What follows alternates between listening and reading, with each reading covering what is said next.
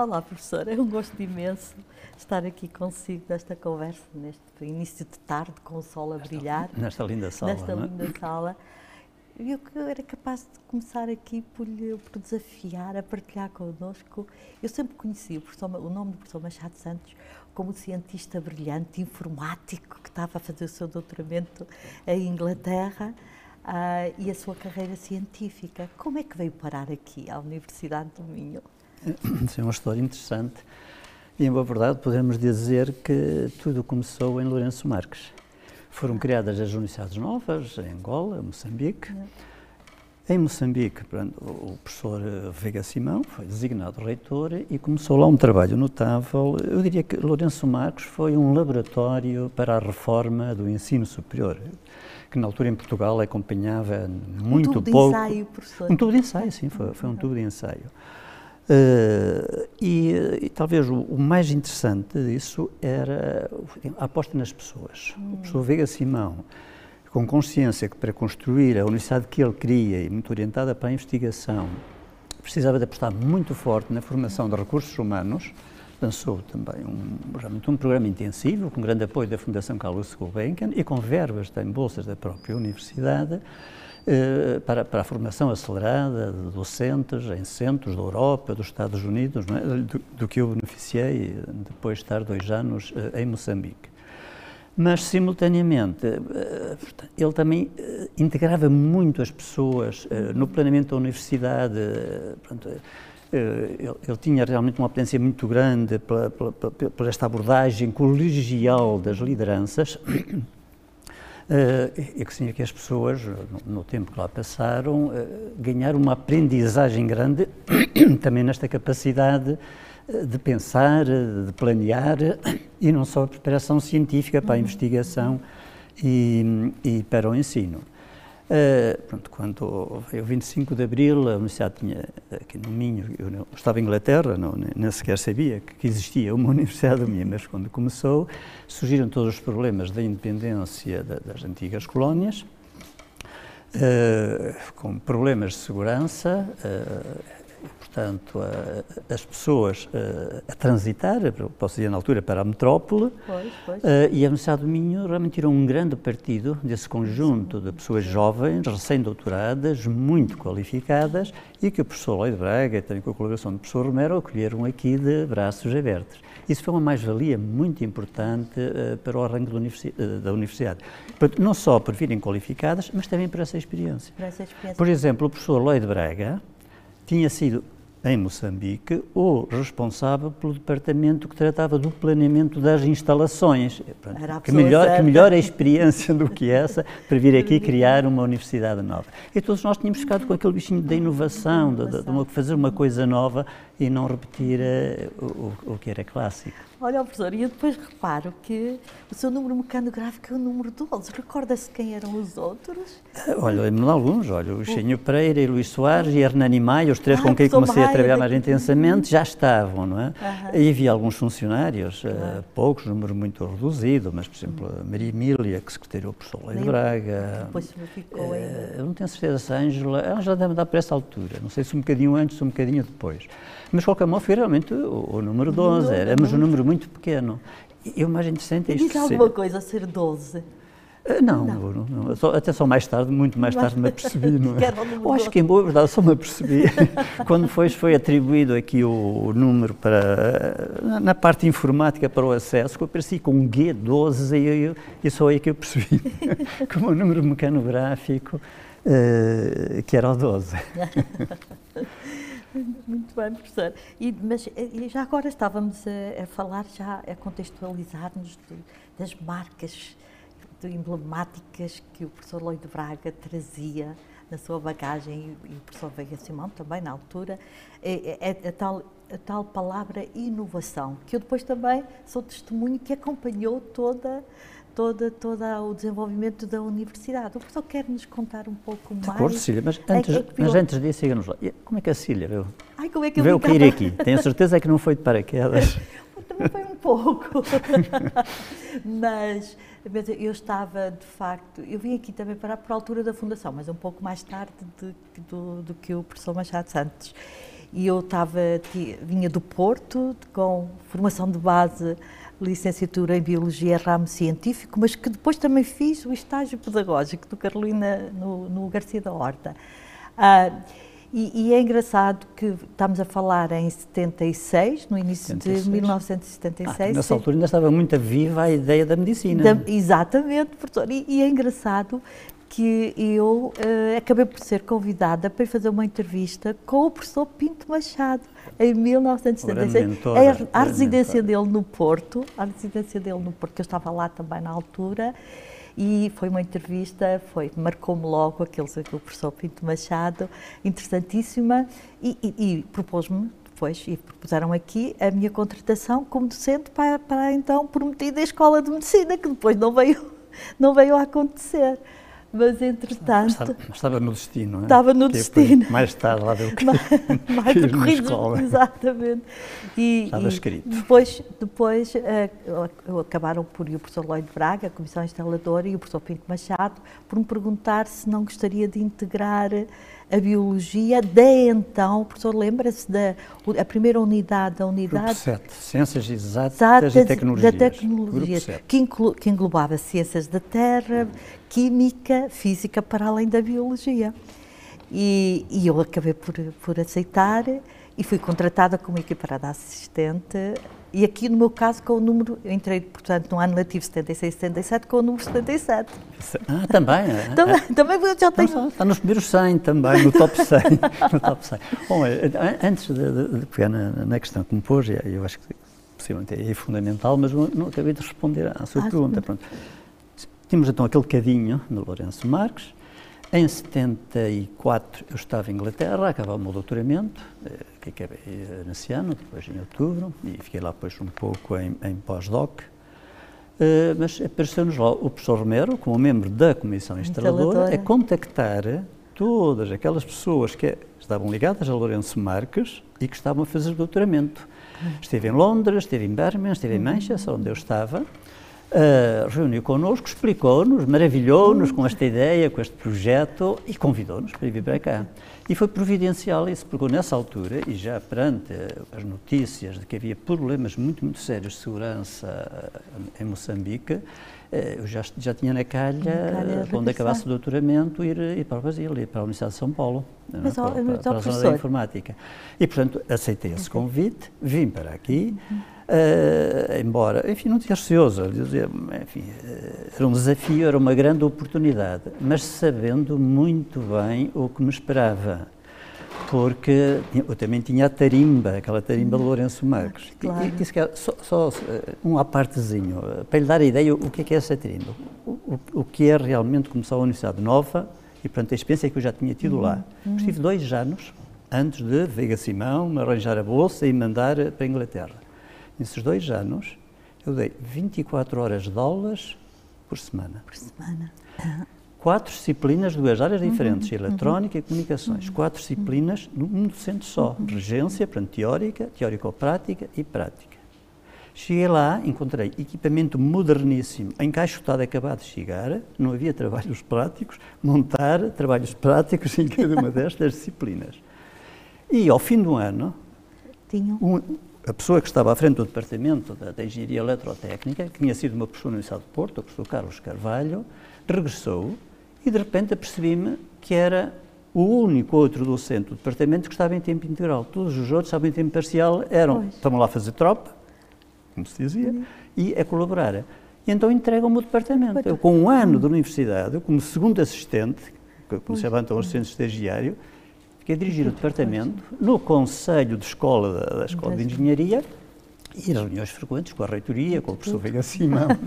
Portanto, é, enfim, é, tinha esta tarimba que me ajudou aqui muito, muito mas também sabia o que me esperava em uhum. termos de trabalho. Oh, professor, e já agora nunca, nunca, nunca, nunca lhe pedi para partilhar isso, uh, pelo menos comigo. Como é que foi o seu sentimento, o seu sentido de abandonar, abandonar, entre aspas, uma carreira científica? Porque, como eu comecei logo a conversa consigo, o professor Sérgio Machado Santos, em, em termos, quando na realização do seu doutoramento, foi uma pessoa brilhante, cientista brilhante. Não lhe custou deixar, não, não lhe custou deixar... Não, não, deu tempo para isso, sabe? Não, fazer, não deu, portanto, sabe não... Que, não. Sabe que em três anos, fazer um mestrado E o doutoramento? E um doutoramento. Portanto, um ano para mestrado, dois anos para doutoramento. Eh, Enfim, Portanto, não lhe deu tempo foi, para pensar. Foi trabalho muito concentrado. Uh, e depois gostei este... muito dos quatro meses pós-doc lá estive, uhum. porque com o supervisor escrevemos um livro que foi publicado pelo I3GES, que é uma instituição de referência no uhum. domínio tecnológico. Uh, pronto, e aí, pronto, aí estamos uhum. realmente a encaminhar para esse efeito. Uh, as coisas depois vão lembrando. E ocorreu-me agora uma. Uh, aqui há, há, dois ou três anos atrás, aumentei-me em contato com o meu supervisor. Uhum. O meu supervisor chamava-se na altura George Barney. Uhum. Uh, nos últimos dez anos chama-se Gina Barney. Ah.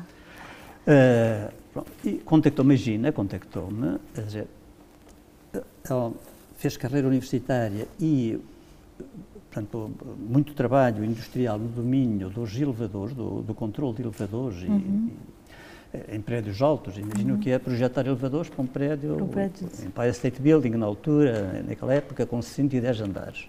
Pelos métodos tradicionais, os, os, os, os elevadores necessários ocupavam a totalidade da área dos andares e não ficava mais área. Pronto, e tiveram que se arranjar mecanismos novos. E eu trabalhei em simulação, no modelo de simulação Para... de, de, de, de, movimento de, de cálculo de elevadores, que depois Uh, conseguimos arranjar ali uma, uma, fórmula, um método de cálculo, um, um algoritmo, de cálculo, de cálculo. Uh, uh, para o projeto.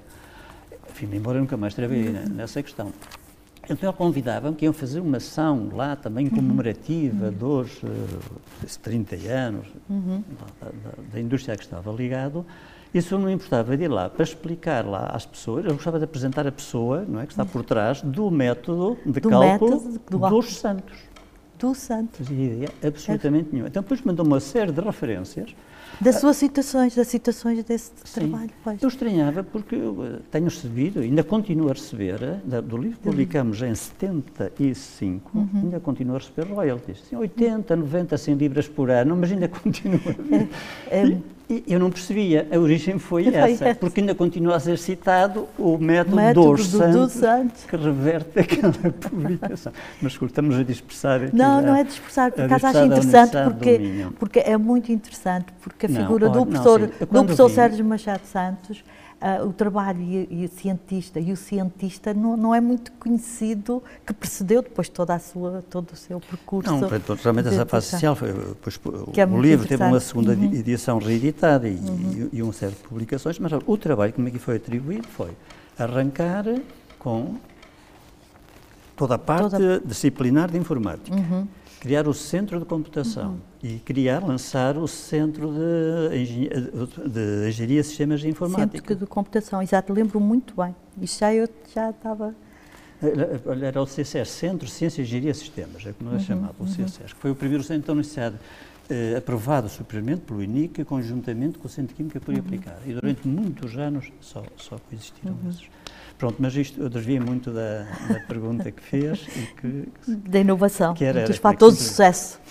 Sim, o, o, projeto foi inovador, eh, eu, eu, eu penso que uh, daquela ideia que Lloyd Braga trouxe das metodologias de trabalho e que depois influenciaram as pessoas, influenciaram muito o usamento da universidade, eu, eu realçava aí três grandes aspectos. O primeiro, e fundamental logo, é a capacidade que ele tinha, pronto, a, a visão estratégica uhum. que ele uhum. trouxe e que conseguiu consensualizar na sua equipa.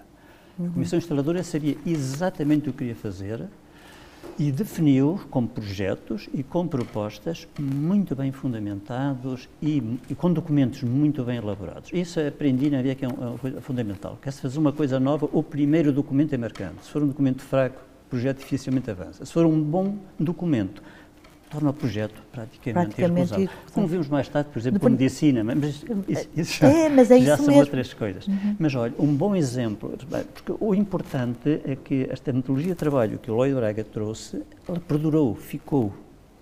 Por exemplo, quando na década de 80 a Universidade do Minho precisava de financiamentos muito vultuosos eh, para avançar eh, com as suas instalações e surge a oportunidade dos fundos comunitários. Houve um programa que se chamou PRODEP, já na segunda uhum. versão, eh, em que não, não, foi o Estado que decidiu onde levava o dinheiro, mas isso foi feito por candidaturas. Uhum. Universidade do Minho candidatou-se e teve um sucesso, mas muito, muito grande comparativamente com as outras instituições. Portanto, foram muitos milhões de contos que agora seriam multiplicados por 5 para realmente o, o, os uhum. milhões de euros. E, uh, e, dentro da comissão, eu participei também nessa comissão, que tomava as decisões, obviamente que nunca participava nem nas discussões, nem na votação da parte da Universidade do Minho.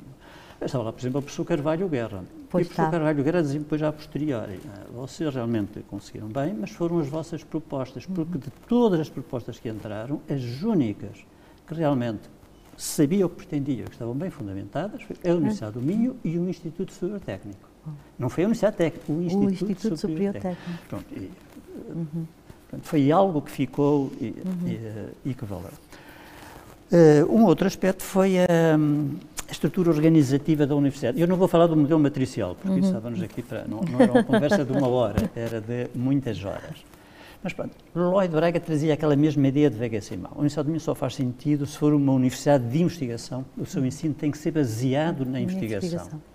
Então a estrutura organizativa começou por aí. Nas unidades de base, temos logo à partida as unidades de investigação. investigação. Uhum. E não era só uma ideia. O documento original da Comissão Instaladora uh, criava imediatamente nove centros de investigação. investigação. Eu mais notável disso, eh, natural, a prioridade na investigação, as unidades de investigação, é o que isso significava no sistema universitário português nesse momento. Uhum. Nas quatro universidades clássicas que existiam, havia já alguns centros de investigação, uh, mas que eram financiados ou na altura ainda era o Instituto de Alta Cultura, depois se transformou no INIC, no Instituto Nacional de Investigação Científica, ou na GNICT, a Junta Nacional de Investigação Científica e Tecnológica. Uhum. Mas esses centros respondiam diretamente perante a entidade financiadora, não respondiam perante a universidade. Os seus relatórios nem passavam pelos órgãos da universidade. Portanto, eram pequenas ilhas, até de qualidade, mas estavam ali ao lado da universidade. Portanto, o Braga traz pela primeira vez a institucionalização da investigação, investigação. na estrutura da universidade. Uhum. Depois no ensino, e isto dá talvez para depois eh, aprofundarmos uhum, mais, uhum. mas aqui é só esta ideia, ao criar as unidades de base que iam suportar o ensino, não chamou, como seria normal, não chamou unidades de ensino, chamou unidades pedagógicas e dizendo explicitamente no documento para realmente enfatizar o foco na, na dimensão pedagógica, portanto, na dimensão do ensino-aprendizagem, em contraponto à prática corrente, que então que era o ensino magistral, que, que, que uhum. realmente existia uh, nas universidades. Depois cria as unidades de serviço para servir transversalmente a, a, a universidade.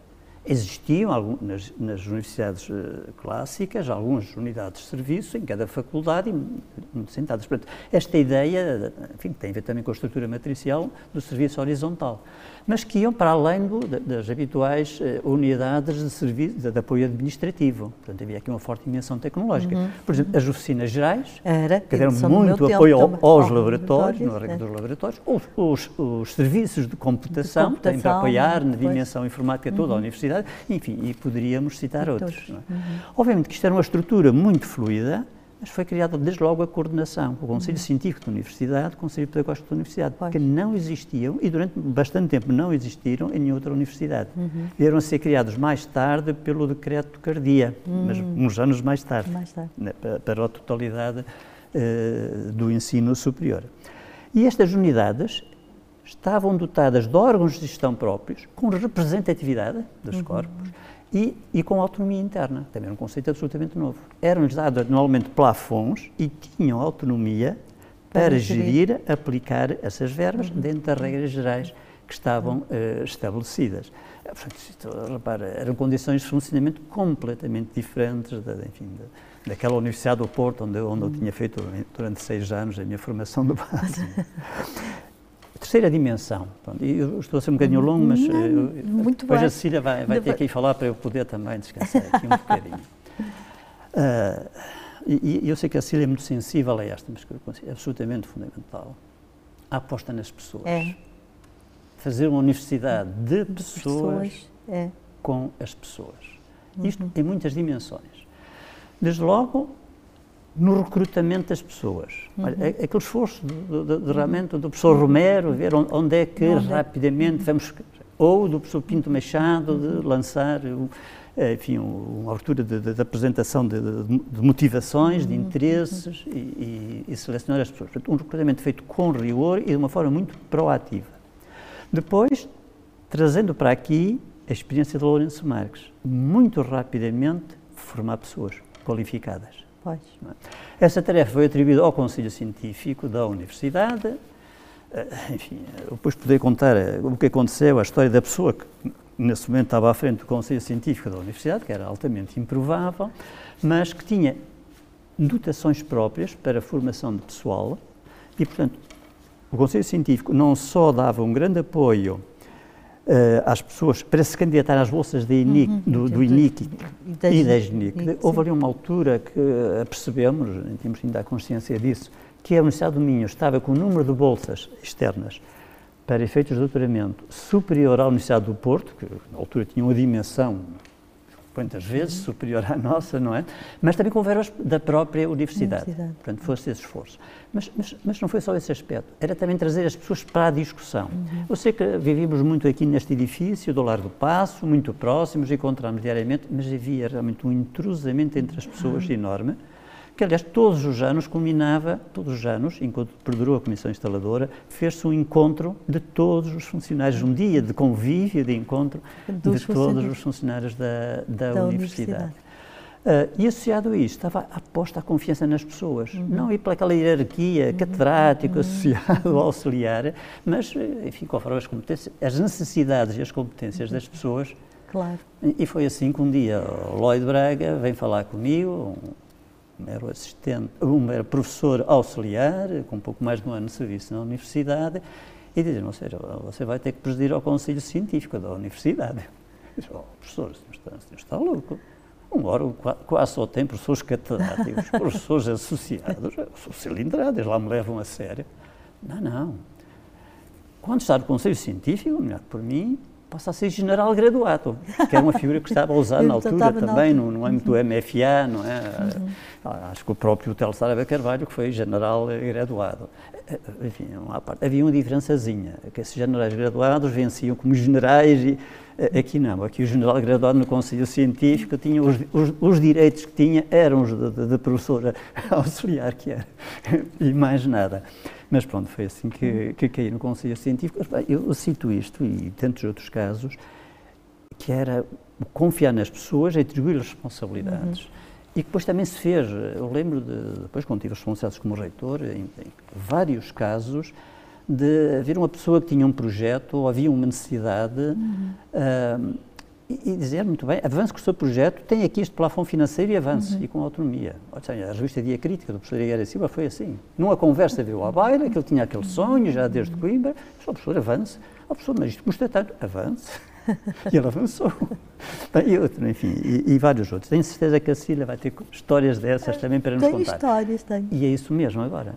Cecília, é veio, é? não para a medicina, veio para a biologia. O que é que era nessa altura? A biologia. Nós não usamos a linguagem de departamento. O que era nessa altura? A área científica da biologia, que nos pode dar uma ideia como é que realmente a, a universidade se desenvolveu nessa fase. Uh, eu acho que a biologia estava, quando eu vim para cá, em 76, estava de facto muito, muito no início, neste, no contexto dessa unidade científico-pedagógica de ciências exatas e de tecnologia. E, concretamente, a biologia também estava um pouco atrás das outras, porque a química, a física e as ciências da Terra todas tinham já professores à frente de, dessas áreas, professores eh, doutorados e depois professores sim, catedráticos. Professores de outras universidades, de outras, professores muito qualificados. Muito, não, e, e, no caso da Ciência da Terra, o que tinham vindo também de Lourenço Matos, também de Lourenço Matos. o professor Lopes Nunes, o professor Gaspar de Carvalho, e na Química o professor João, o professor Maia. Portanto, sim, o Maia estava mesmo integrado. Exato. Uh, na biologia, na biologia foi, foi diferente, porque quando eu cheguei eh, no verão de 76, as instalações, nessa altura, as instalações provisórias estavam sediadas num, do, num edifício de apartamentos ali na rua Dom Pedro V, uh, com, vários, com vários pisos, e agora o professor, quando há pouco estava a conversar comigo, ah, reparei que com o Conselho Científico e o, e o Centro de Computação.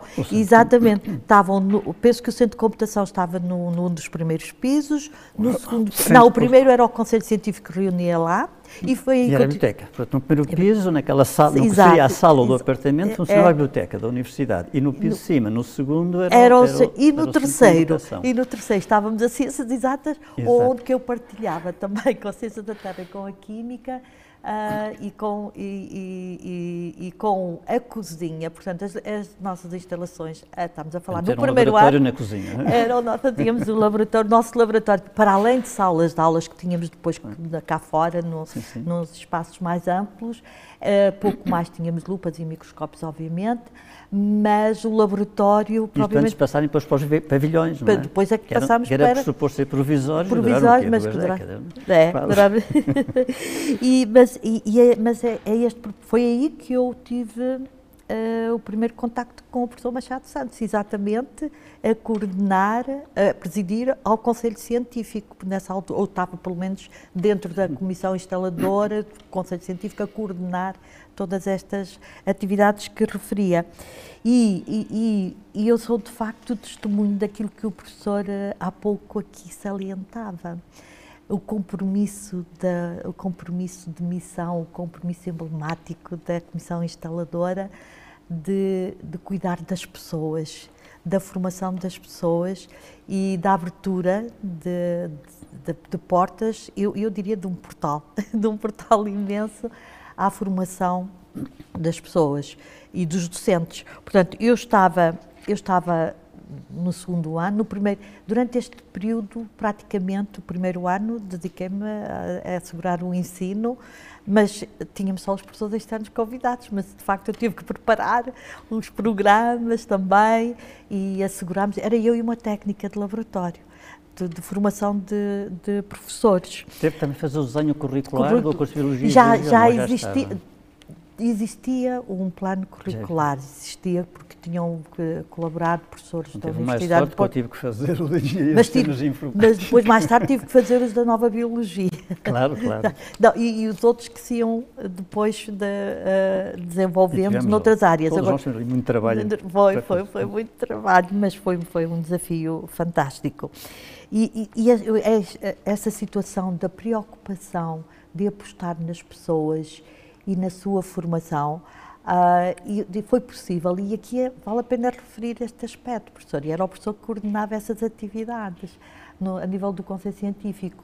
Davam-nos essa oportunidade, mas ao contrário do que se passava em muitas universidades clássicas, e nomeadamente daquela de onde eu tinha feito toda a minha formação, uh, normalmente estava-se como, na altura ainda não havia a figura de assistente estagiário, depois é que passou a ser institucionalizada, como assistentes uh, dois, três, quatro, cinco, seis anos para se conseguirem bolsas, exatamente para se depois fazerem, e dispensa de serviço para se fazer doutoramento. Estás-me aqui... lembrar uma guerra, depois, uma guerra que tive que resolver, mas... Ah, mas pode contar, professor. Não, não, não, mas, eu, mas... não quero, contar, não quero quebrar o seu Não, não, não, mas, oh, professor, eu julgo que vale a pena porque isto foi fantástico. Eu estava no meu segundo ano e já estava a ser contactada, a perguntarem-me, exatamente a entusiasmarem-me para, para iniciar de essa possibilidade de ter, eh, e que possibilidade de dispensa de serviço docente e ir para fora. E, e, e, de facto o entusiasmo e o estímulo era sobremaneira para irmos para centros de referência no estrangeiro, nos vários países, e foram muitos. Uh, e no meu, no meu caso, também tem que se fazer certos compromissos familiares, mas tinha tudo já preparado também para ir para a Inglaterra, para um centro de ah, referência. Mas num centro ótimo, foi em Lisboa, foi? Foi em Lisboa, no Entretanto, alguém me disse que a Fundação Carlos de Gulbenkian, através do seu Instituto Gulbenkian de Ciências, estava exatamente a, a, a, inovar e a desenvolver as novas áreas da biologia. Estávamos na altura de, do, do, da descoberta já, do DNA, da, da introdução. E já com muita internacionalização. E com, com muita internacionalização. Numa rede. Nos cursos, então, com a implementação dos, do programa dos cursos avançados do EIRAS, em que o estrangeiro vinha cá. Eu não posso esquecer que um dos cursos avançados que eu tive a oportunidade de de, de frequentar, nós tivemos cá o Leninger, do livro, da Bíblia, da, da Bioquímica. Tivemos lá no Instituto Gulbenkian de Ciência. E era liderado pelo professor uh, Nicolau Van Uden, que depois aceitou e, e foi o meu supervisor da tese de doutoramento.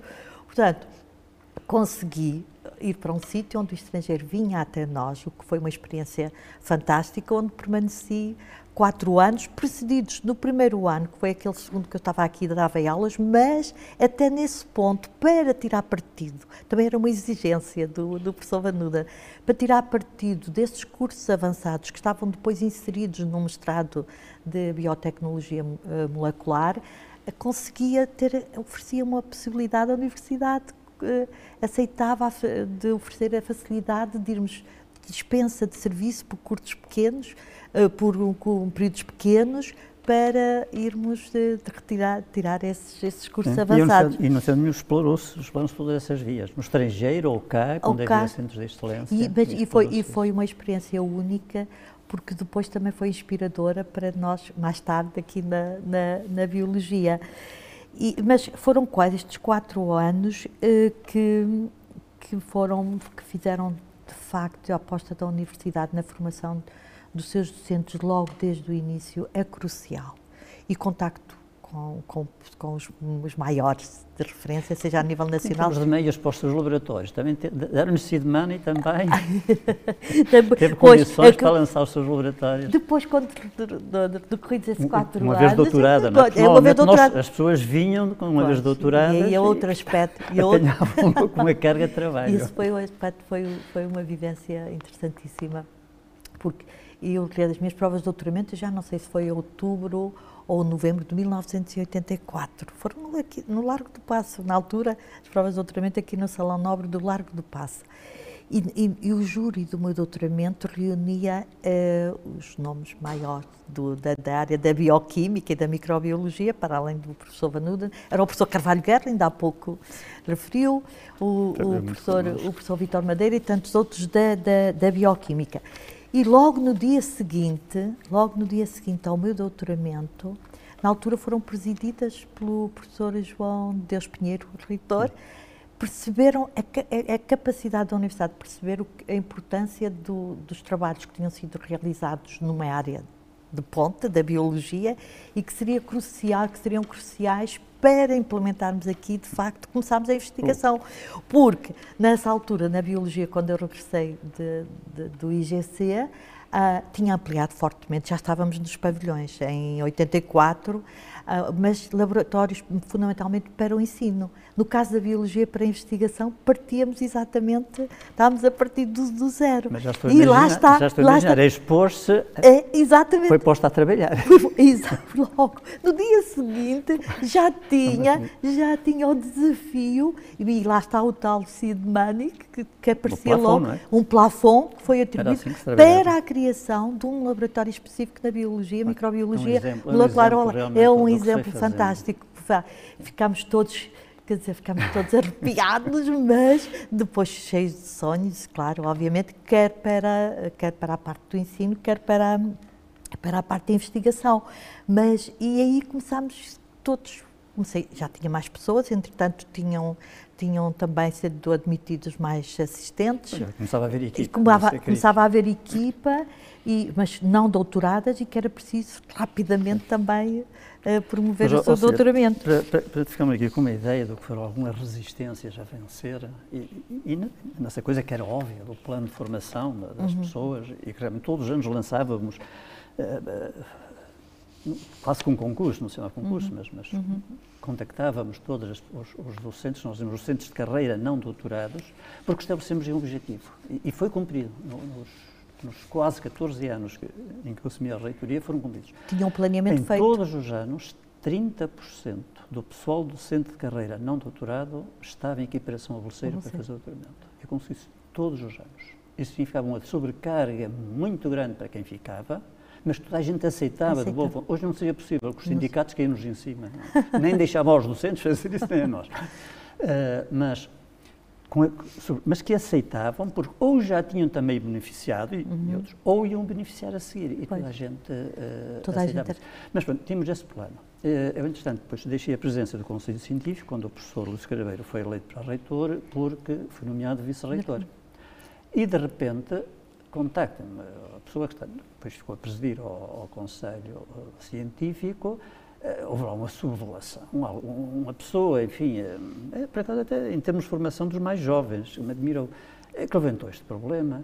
Não, a Universidade está a fazer aqui uma ilegalidade. O que o Estatuto da Carreira Docente diz é que os assistentes, pois. nós temos assistentes estagiários, depois os assistentes, os assistentes, depois de dois anos de serviço, têm direito a três anos de dispensa para fazer doutoramento. Uhum. E assim funciona Coimbra e, até em Coimbra há muitos que já estão nessa circunstância e nem os deixam uhum. ir. E a Universidade de mim, aqui, com assistentes estagiários com dois anos, isto, manda aos doutores, isto é uma ilegalidade. Isso, oh, o professor Lopes, o Lopes não, não, não se preocupe, deixe-me lá ir a uma reunião, convide-me para uma reunião e fui lá explicar. Ah, o senhor lerem com cuidado o Estatuto da Carreira Docente, é, não me lembro, era o artigo 27 essas condições. Mas depois há um, que era o 13 terceiro, que diz que a Universidade pode conceder o estatuto de equiparado, equiparado a bolseiro. Uhum. E é esse que nós estamos a usar. E há uma diferença entre os dois. O artigo 27 dá aos docentes um direito, eles têm esse direito. O 13 dá à instituição um instrumento, uma possibilidade. Uhum. Se há que pensa que têm condições para ser doutorados e usa esse instrumento. E não olhou em discussão e quem resolveu aquilo foi o professor Igário Silva, que é um dos membros do Conselho, que pede a palavra e diz, enfim, com aquele formalismo, e na altura ainda mais acentuado. Uh, eu penso que o senhor vice-reitor tem razão e que realmente devemos continuar assim. Ah, porque eu expliquei. Se por acaso o Conselho Científico tiver esse entendimento, significa que nos próximos três anos não temos uma única pessoa em condições para fazer o doutoramento e, portanto, está durante três anos para este programa. Bom, o professor fez aquela intervenção, então, problema resolvido. Problema. Mas, tipos de, enfim, sim, de, de questões. muitas resistências sim, eh, sim, que foi que preciso, foi preciso ultrapassar. ultrapassar. E no caso, no caso da biologia, deixe-me só aqui ainda uh, também dar o meu testemunho, professor porque quando há pouco referia nas, nas, nos grandes desafios e estratégias da universidade, o professor, o professor referia uh, as pessoas, a verdade e a investigação, a centralidade na investigação e na internacionalização. E na internacionalização.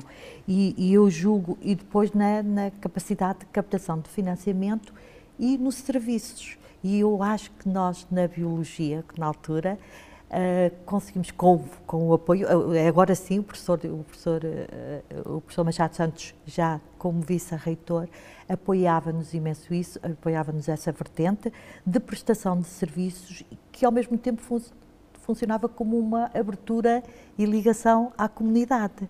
E nós, na biologia, mas também não, não vale a pena termos ilusões. Nos tempos, na, naqueles tempos, naqueles tempos, os eu, ainda, que, ainda que contextualizado numa realidade social, cultural e científica muito diferentes, também não eram tão diferentes dos tempos de hoje em termos de desafios que tínhamos pela frente. Nós tínhamos que, tínhamos que ser imparáveis, escrever projetos, submeter a financiamento. Eu devo confessar que a taxa de sucesso era sempre superior à taxa, era sempre inferior à taxa de, de insucesso, mas procuravam-se parcerias com a indústria, ligação à comunidade claro. e realizavam serviços essenciais também para a comunidade.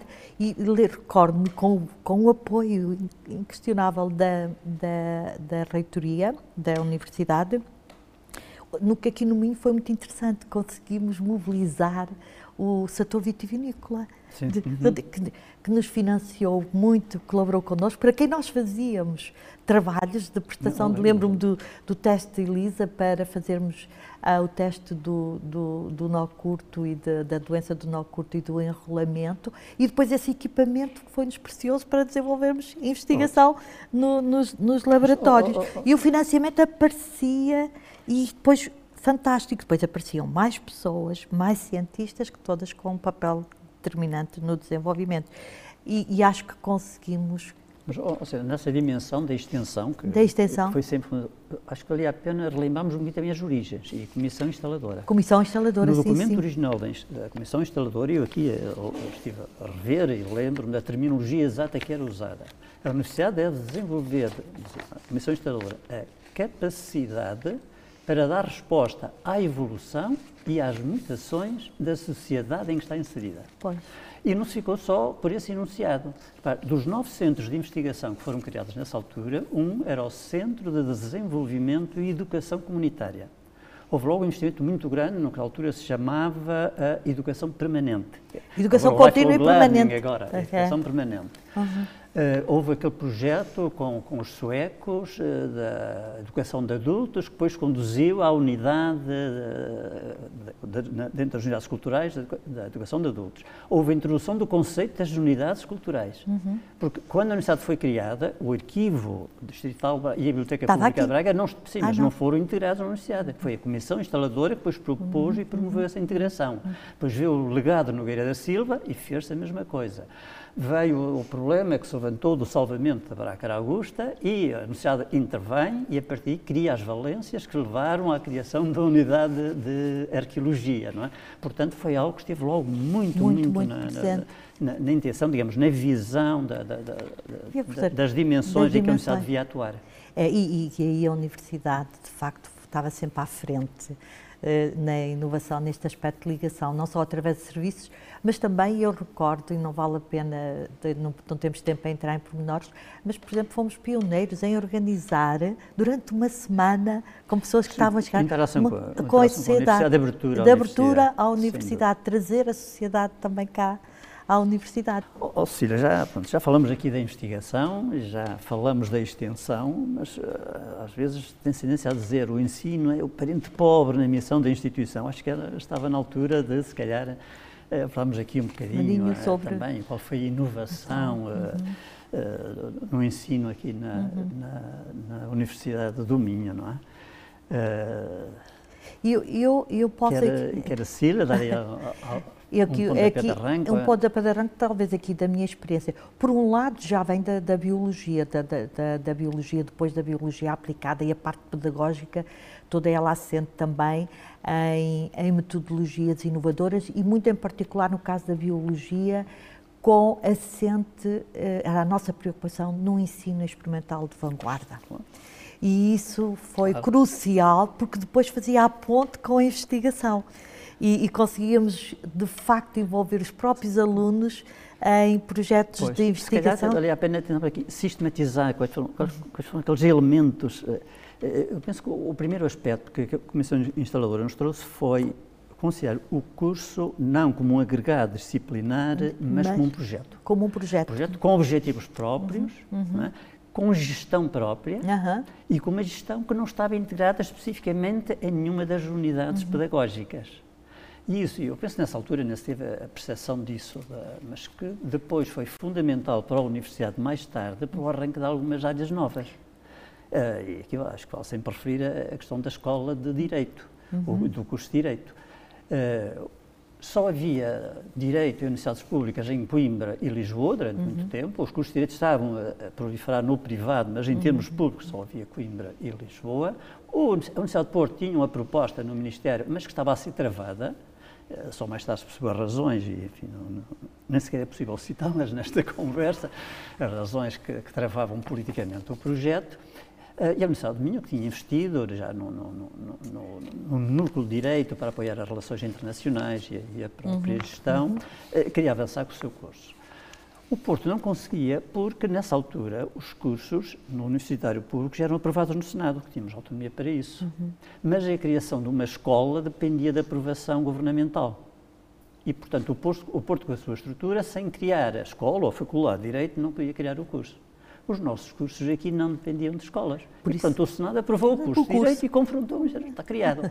e, portanto, a partir daí, enfim, venceram-se as dificuldades, foram autorizadas as vagas e uh, o Porto uh, apanhou a boleia. No ano seguinte já tinha o, o seu curso. O seu curso também. Pronto, isso foi interessante. Mas o, o, o que a Cília dizia era, uh, foi muito importante, que era, onde é que estava aí a inovação? A inovação estava pronto, uma vez mais, nesse conceito da investigação a suportar, a o ensino, o que significava o uhum. apoio laboratorial. Claro. Mas sabe que o apoio laboratorial, não sei se recorda, não foi só na parte das ciências, onde era óbvio, ou nos laboratórios tecnológicos das, das engenharias. Também foi nas, nas ciências... No primeiro documento da Comissão Instaladora uhum. estava previsto a criação de um laboratório de línguas, de e línguas, que foi implementado e foi, para e apoio ao ensino das, das línguas vivas. Na parte da educação, uhum. formação de professores, que foi a emblemática uhum. da universidade e com grande impacto, eh, foi criado o laboratório do microensino, não é, para o desenvolvimento de competências pedagógicas eh, nos formandos uhum. eh, para o ensino. O próprio serviço de computação, portanto, claro. a preocupação com a literacia informática em todas as áreas. Uhum. Nos cursos iniciais, incluindo as ciências sociais, portanto, só com a extensão das línguas vivas, todos tinham uma disciplina de introdução à informática, uhum. logo no, no primeiro ano. Uh, portanto, houve. Ah, eh, ainda nessa inovação curricular, também o aspecto da importância do laboratório, que é o mercado de trabalho, que é, que é, que é o ambiente de trabalho. Uhum. Portanto, estágios obrigatórios em todos os cursos de engenharia. De engenharia. Antes, os cursos de engenharia já tinham alguns estágios, quando se acabava o curso, faziam uhum. estágios, mas não era integrado, integrado. uma integração curricular uhum. de estágios.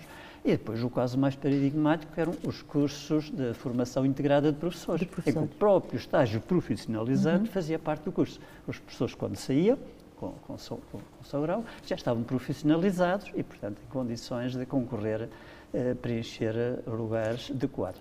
E depois, não sei se na, nas ciências acontecia ou não, mas eh, eh, o fato dos cursos, a gestão dos cursos não depender das unidades, proporcionava muito mais a interdisciplinaridade. Muito Por exemplo, mais. os cursos de engenharia tinham uma componente muito forte de gestão. Uhum. Depois, a dimensão humana e cultural. Uhum. As opções culturais nos cursos nos de engenharia, cursos... e que possivelmente teriam também paralelo, enfim, eu vivi mais na esta, escola. Na escola de ciências a mesma coisa, aliás, a escola, a, foi, nos vários departamentos, é, é, nos, vários, nos, vários, nos vários cursos, a minha experiência é na, na, na mais na área da biologia, mas também sendo conhecedora das outras, e essa preocupação da vertente cultural. E, obviamente, depois. Uh, consagrada então, e aí sim, das, nos últimos 10 anos, de, ou 12 anos da, da nossa experiência, na, escola, na escola de, na escola de medicina. Realmente, a Cília já referiu um pouco. Em, logo na programação inicial da, da, da Comissão Instaladora, em 75, Sim. houve aquele documento notável 70... do professor Vega Simão, uhum. Que, em boa verdade, o que ele ali propunha correspondeu a antecipar o essencial de Bolonha 25 20, anos. Exatamente. Porque se propunha ali o ensino orientado Cent... para o aprendente, centrado, centrado no, no aluno. É o núcleo. De, depois, em 98, uhum. 99, foi o processo de Bolonha, principalmente a partir de 99. Uh, foi um projeto que não foi aprovado na altura, porque houve a opção política de avançar com a segunda escola no Porto, em vez de criar aqui no Estado do Minho. Uh, e, enfim, quando se, se, revisitarmos aquela publicação que temos online é que é dos discursos dos reitores, praticamente todos os anos, são todos os anos, naqueles anos em que eu fui reitora, dizia sempre, nós temos este projeto uhum. em carteira. Não há realmente autorização política para uhum. avançar, uhum. nós Mas... respeitamos. O que não temos dúvidas é que, quando realmente for autorizado o novo curso de medicina, ele será o nosso, porque nós temos realmente este projeto que é inovador. Pronto, isso veio a acontecer depois, já começou em 97, 98, não é? Quando 98. de repente nós estamos, já, tínhamos estudos com. Ah, nós 98 é, é, é, o, professor 80, já estava na comissão instaladora. Sim, em 82, 83, hum. refez-se o projeto, o projeto. e tornou-se a colocar. Na altura havia algumas pressas, não foi aprovado. E nessa altura nós demonstrávamos que não tínhamos médicos suficientes, que teríamos seríssimos uhum. problemas uhum. em termos de, de, de médicos. Uhum. Depois, felizmente, naquela década, em 97, 98, de repente o país descobriu que, era, que não havia médicos, que era preciso. Então, e quando em julho, eu terminei o último mandato em julho de 98, já tinha tudo negociado tudo. com o ministro, o Eduardo Marcelo Grilo, mas depois a decisão formal do Conselho de Ministros só veio em novembro, não é? Uhum. Estava já o Cheinho como reitor uhum. e a Cília como, como, como vice-reitora na parte, altura. Na parte, sim. Pronto, e agora a Cília vai dizer como é que a gente agarrou, enfim, é, o, o que é que, eu, a alegria que sentimos, que sentimos, o que é que sentimos uhum. e, e, como é que levamos e essa eu, parte à frente. E eu gostei agora de, como o professor disse, da alegria que sentimos, porque não foi da alegria que senti, mas foi da alegria que sentimos. Acho sim, que sim. foi um cor de alegria, de, de, de, sentimento, de euforia por todos na universidade e muito em particular aqueles que ao longo dos anos... Era, era a cereja no, do do que nos faltava nessa altura, e, enfim, e que eu já, acho, abrangência que tínhamos, já tínhamos o direito, já tínhamos conseguido a arquitetura, que foi tão difícil foi tão, Exatamente, uh, tínhamos, e agora faltava enfim, a medicina. Já tínhamos as, não, as humanidades em, é em Guimarães, eu, não é? é? o curso de Geografia, orientado para o planeamento. E, e, eu nunca, nunca, quando falamos nisto, de facto, acabo por sempre, não deixo de me arrepiar, de, de, viver esse dia.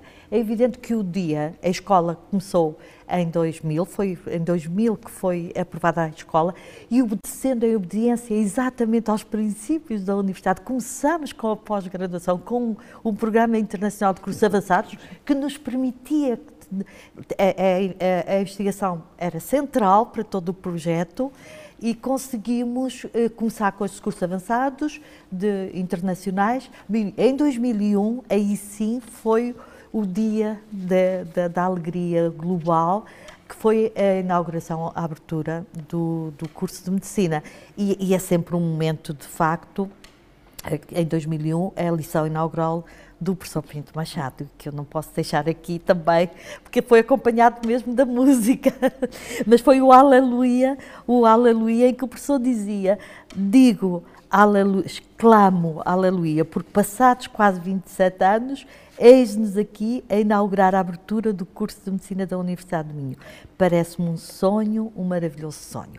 De facto, foi o dia da aleluia, mas, mas eu não posso, não posso acabar esta conversa uhum. com, aqui com a nossa conversa desta tarde consigo, uh, sem agora também referir outros dois que já há pouco também referia, uh, os outros dois momentos que continuam a marcar muito também toda, toda a universidade e a escola de medicina, que foi o trabalho que esteve por trás a chegarmos a este dia do Aleluia. E esse trabalho, e é um convite que eu faço a todos, vale a pena. Primeiro, o documento que há pouco o professor falava, do professor Pinto Machado, de 1974, sobre o plano de estudos do curso de medicina que era a todos os níveis já inovador. Eu tive a oportunidade, quando andámos a visitar as escolas de medicina do Reino Unido, e o professor Pinto Machado era uma pessoa que estava à frente no tempo, que era, era, era conhecido de facto como sendo o nome maior da revolução que então se começava a dar em educação médica, na formação de médicos. E vale a pena revisitar porque ele depois acaba por ser o que é implementado 27 anos depois, continuava Exato. atual. E, e, o outro documento, que é o documento que o professor há pouco também partilhava aqui connosco, o documento elaborado pelo professor, o documento da proposta de criação de uma escola de ciência e saúde. Primeiro, São cruciais. Eu, eu até era capaz. Do que eu via, das ideias Eu gostava que o professor partilhasse aqui connosco um bocadinho, num ou dois minutos, com essa sua experiência, porque para todos nos impressionou depois quando o documento apareceu feito. Eu recordo-me que eu pertencia à Comissão Científica, que andei durante um ano em reuniões com o professor Pinto Machado, reuníamos no Porto com um conjunto de professores catedráticos da, da Faculdade de Medicina do Porto. E todos, quando viram o documento, ficámos: como é que é possível estar aqui um documento desta natureza, onde está tudo, um documento elaborado desde o planeamento, quer na parte das instalações, quer na parte financeira, quer o planeamento nas atividades pedagógicas, nas atividades de ensino, de formação médica, quer na investigação, porque uma das apostas, o edifício está contemplado e expressa isso, o edifício da Escola de Ciência e Saúde, que é não só a, investigação é o, é o coração, é o, é o, centro de todas as atividades, mesmo da, pedagógicas. Mas depois como é que concretizam isso? E de facto eu acho que o, que o edifício a espelha a concepção do edifício, do edifício que é exatamente termos de um lado a parte pedagógica do outro, do outro e a biblioteca a juntar. A biblioteca e, e os gabinetes dos docentes, dos docentes. no cruzamento. É. E, o próprio edifício isto seguiu à risca, à risca essa, lógica. essa lógica. O que é impressionante, hoje não temos tempo aqui para falarmos sobre isso, mas que contraste e que era completamente inovador, porque eu, quando nós víamos visitar, normalmente os centros de referência de investigação, quando íamos fazer avaliações ou integrar equipas. Era literal, não, é? era, não, não, não encontrávamos os docentes, etc., porque estavam noutros locais a fazer uh, de investigação. Portanto, eu gostaria aqui de, de, salientar, de facto, esta, esta vertente. E depois, professora, não posso deixar de dizer isto, que ah, de facto, é tal aquilo que o professor há pouco referia da visão para a universidade, foi a visão que depois foi transferida também, a visão, a estratégia e a metodologia na, na, na Escola de Ciências da Saúde e no seu curso de Medicina. E, novamente, a palavra inovar, porque não se tratava de criar mais uma escola claro, de Medicina, claro. era uma nova escola. E isto estava em completa sintonia com, com com, com, as marcas emblemáticas da universidade. E o professor, eu depois pedi-lhe para nos contar, se quisesse, um bocadinho, aquela experiência que tivemos quando fomos avaliados, e o professor estava já connosco a presidir a comissão instaladora da escola, a, a visita da Comissão Externa de Avaliação, em que o ICBS, o Instituto de Investigação qual foi a sensação, o professor na, na comissão? Bom, eu, eu penso que Lembro que a Comissão Internacional veio-nos visitar, o Centro de Investigação, que nessa altura não tinha tido um cêntimo que fosse de financiamento da FCT. Portanto, todo o investimento tinha sido feito, foi com dinheiro economizado dentro da dotação da escola, atrasando um bocado a contratação dos docentes que iam preparar os anos seguintes, com o acordo de todos e uma sobrecarga para todos, e foi com esse dinheiro da própria universidade que foram montados os laboratórios. E eu lembro, de, no fim, eh, eh, deixar este apelo, não é? Eh, por favor, ajudem-nos para realmente nós termos possibilidade de voar, não é? Eu acho que até usei o, a expressão inglesa, o full-fledged. Uh, e lembro do quem presidia a comissão, que era um português, mas na Universidade dos Estados Unidos, lembra-se o nome dele? Pois, Lourenço, qualquer coisa. Era o Lourenço, Lourenço, era o professor Lourenço, Lourenço, o professor Lourenço, exatamente, dizer, que ficou impressionado. Não, não, vocês já estão a voar. E a gente ficou na expectativa o que é que isto vai dar. Obviamente que quando vem a classificação logo de excelente, foi uma explosão de alegria na escola, naturalmente, não é? Foi, foi, foi. É. E, e, depois, quer dizer, o que isso nos proporcionou, não, não é? A abertura. O projeto da medicina, depois quando uhum. se implementou, eh, nós já tipo, podemos, já foi possível usar toda a experiência, a experiência. que tínhamos adquirido, e em áreas já, algumas muito, muito difíceis. O direito não foi fácil, fácil. a arquitetura uhum. não foi fácil, enfim. Uh, já tínhamos uma grande diversificação, foi culminar. Bom, eu penso que está a esgotar o tempo que nos deram, uhum. Cecília. Portanto, eh, tivemos realmente, lembramos aqui uh, os nossos fundadores, uhum. as ideias fantásticas que nos trouxeram, muitas delas perduram, uh, as sementinhas que lançaram, uh, estas uhum. sementes deram esta obra. portanto, podemos pôr a nós próprios. Portanto, houve ali uma universidade que foi sonhada. Será que é a universidade que temos hoje? Será que esse sonho se concretizou? Eu, pela minha parte, penso que sim. Não sei se a Cília concorda comigo. É, é, pronto, eu penso que. Bem, Universidade de Investigação, agora no desenho do Leite uhum. acho que é inquestionável, a Universidade uhum. de é uma Research University e bem uhum. reconhecida, bem reconhecida. internacionalmente. Uhum. Com uma dimensão e, e, com um nível de qualificação de recursos humanos que excedeu as expectativas. Uhum. Uh, Portanto, as pessoas também, a preocupação na certo. formação. O, a ideia do Lloyd Braga era uma universidade para 10 mil alunos. E ele dizia uma coisa interessante: uma universidade acima de 10 mil alunos torna-se ingovernável. Pois que se calhar tinha alguma razão. Tinha, tinha. Se calhar tinha alguma razão. E que, que faz a ligação com a célula viva, com as lições que apanhamos da célula viva. Duplicamos isso. Tem que se duplicar, sim. Uh, temos uma universidade que é líder na valorização do conhecimento. Portanto, está cá tudo. Eu penso que se Lloyd Braga estivesse aqui connosco, ele estaria muito feliz, muito orgulhoso do que é que resultou das sementinhas dele. Uh, não sei se a Cília concorda comigo, mas o importante aqui é que foi uma universidade, dentro daquela ideia da visão, trabalhou sempre com políticas institucionais. Uhum. Portanto, toda a universidade. Alguns setores concordando mais ou menos, mas houve sempre uma orientação clara e definida colegialmente quais eram as linhas tivemos muito. Ah, o Senado Universitário, enfim, não temos a oportunidade de falar nisso, que foi pioneiro, foi criado em Portugal uhum. quando não havia Senado, a título experimental, com um terço de membros externos, nessa altura, um terço dos membros vinham da comunidade, mas foi fundamental para definir políticas de investigação, Uhum. políticas de internacionalização, de interação uhum. com a uhum. comunidade, eh, eh, enfim, de ensino, agora mais recentemente as políticas ambientais, a sustentabilidade, não? É? mas a universidade sempre teve, definiu uh, essas políticas. Eu, pessoalmente, fico sempre com esta ideia. Dentro disto houve aqui sempre um parente pobre. Foi a dimensão ensino. Uhum. Eu, enquanto reitor, não tive dificuldade nenhuma em fazer aprovar no Senado todas estas propostas de política, que foram muito discutidas, uhum. é? a proposta uhum. depois era trabalhada, depois chega a todos. Uhum. No ensino tive sempre muitas dificuldades. aquele conceito que vinha atrás do, do ensino magistral, da chamada liberdade de cátedra, está uhum. muito, muito, muito enraizada. Ah, o curso é um projeto, mas para o professor é que sabe que sabe o que há de fazer lá dentro, não é? Eh, bem, na parte pedagógica, ou científica, com certeza, o docente tem que ter essa autonomia, mas o submeter-se àquela programação, a articulação uhum. horizontal, a articulação vertical, isso colidia muito com a liberdade de cátedra. Foram-se conseguindo alguns progressos, mas eu penso que a universidade tem que estar atenta. Hoje em dia, uh, e basta ver, por exemplo, como é que se faz a avaliação e progressão da carreira docente. Uhum, uhum. Que peso tem a dimensão de ensino? Continuo a pensar que ainda é o parente pobre. Uhum. Mas, ou seja, enfim, eu trabalhei muito no, no processo de Bolonha, não é? Uhum. Quando tive responsabilidades internacionais. Uh, a Universidade de Minho antecipou muitos dos conceitos de Bolonha em 25 em 25 anos. anos. Neste momento já se passaram 25 anos desde Bolonha. Acho que agora há um contexto em que a Universidade vai ser capaz de, no ensino também, avançar um bocadinho mais e pô-lo uhum. ao nível uh, Pois, das eu. E eu, eu, eu, eu acho que, e conhece isso, eu acho que o caso do curso de Medicina e a parte pedagógica na Escola de Medicina vem muito ao encontro disso. Nós conseguimos, de facto, já institucionalizar muita das... Na medicina o ensino esteve... Teve, teve sempre, sempre. É, é, é um caso é, diferente, mas, já nasceu dessa maneira. Mas, é? já nasceu dessa maneira e, portanto, nós não temos, não, não temos regentes da disciplina.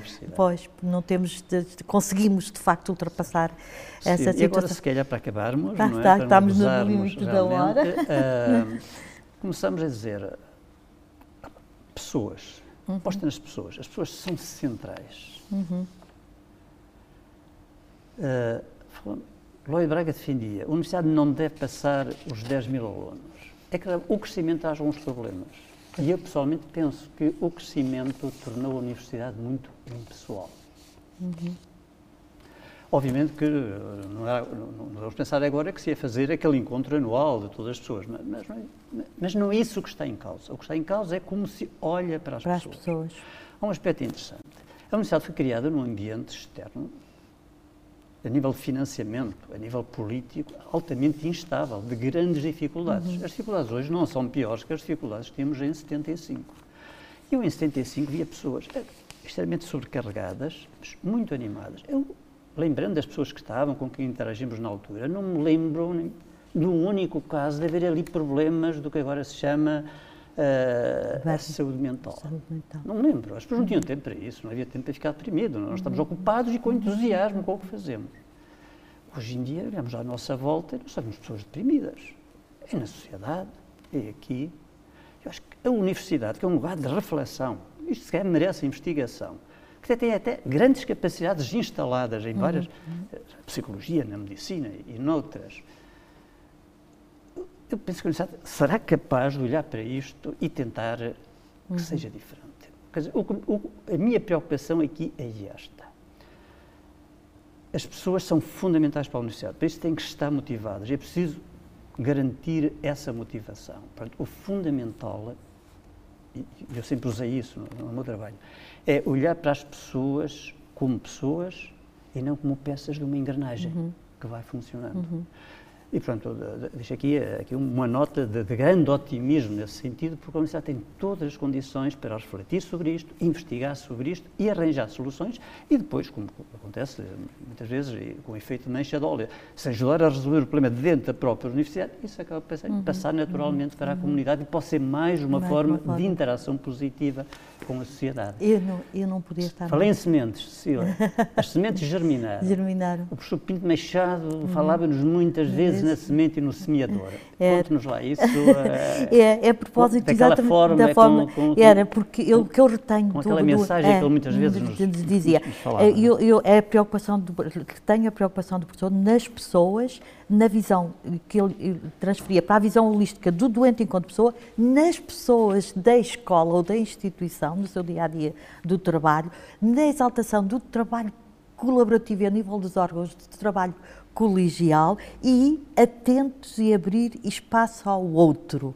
Exato, que é, crucial a mensagem dele, quer no sim, dia a dia das instituições, quer depois, neste caso da saúde, refletir na prática clínica, na relação médico-doente e na humanização e na, na humanização dos cuidados de saúde. Ele dizia uma frase que faz arrepiar, em que ele dizia: as instituições são obra humana e de massa humana corporizada naqueles que em determinada temporalidade as constituem. As instituições são também éticas, são seres de dever apelando. Precisamos, o mundo precisa de pessoas a quem admirar, pessoas singulares e pessoas coletivas, entre as quais, na primeira fila, as universidades. E neste caso com as escolas médicas. E depois é muito engraçado. De facto, professor, os tempos também não são favoráveis, não. não são, os tempos que vivemos não são fáceis. Eu concordo totalmente, eu acho que o sonho que se o professor Lloyd Braga ou se o professor Pinto Machado, onde quer que estejam, eh, que considerariam que a universidade tem sido fiel aos seus aos seus, aos seus princípios fundadores e a Universidade de Minho sempre soube encontrar o caminho para se realizar eh, em pleno. E era muito interessante também este propósito. O professor Pinto Machado uh, dizia: o educador deve ser como o poeta que Torga evoca na sua canção de semeador. E tinha por hábito entregar, eu até tenho o meu ali na carteira, e tinha por hábito entregar-nos aos, aos mais próximos um pequeno pedaço de papel no qual ele escrevia, estava vertido o poema de Miguel Torga e que de resto está escrito no painel que lhe uh, dedicamos no átrio da escola. E só assim uma leitura rápida de uma breve quadra em que se diz todo semeador semeia contra o presente, semeia como vidente, a seara do futuro sem saber se o chão é duro e lhe recebe a semente. E eu acho que a Universidade do Minho sempre de facto conseguiu uh, dar, conseguiu a sua realização em, em pleno e as sementes lançadas quer pela Comissão Instaladora, na pessoa do professor Lloyd Braga, ao nível da Universidade, pelo professor Pinto Machado, eh, Romero, no caso da escola, tanto Silva, é, o professor Lúcio Craveiro, Joaquim Loure, o, o, Loureiro, não, professor Loureiro, no professor Loureiro, penso no núcleo duro, no núcleo duro, professor Machado Santos, germinaram, desenvolveram-se e com certeza que vão continuar a germinar, ultrapassando conjunturas menos favoráveis dos tempos correntes. Portanto, eu, se o professor estivesse aqui, ele ia gostar de ouvir esta última parte, que também acrescentava sempre. E pelo sonho é que vamos, caminhando naquele que é o árduo caminho do semeador. Foi, sim, foi um gosto estar aqui consigo.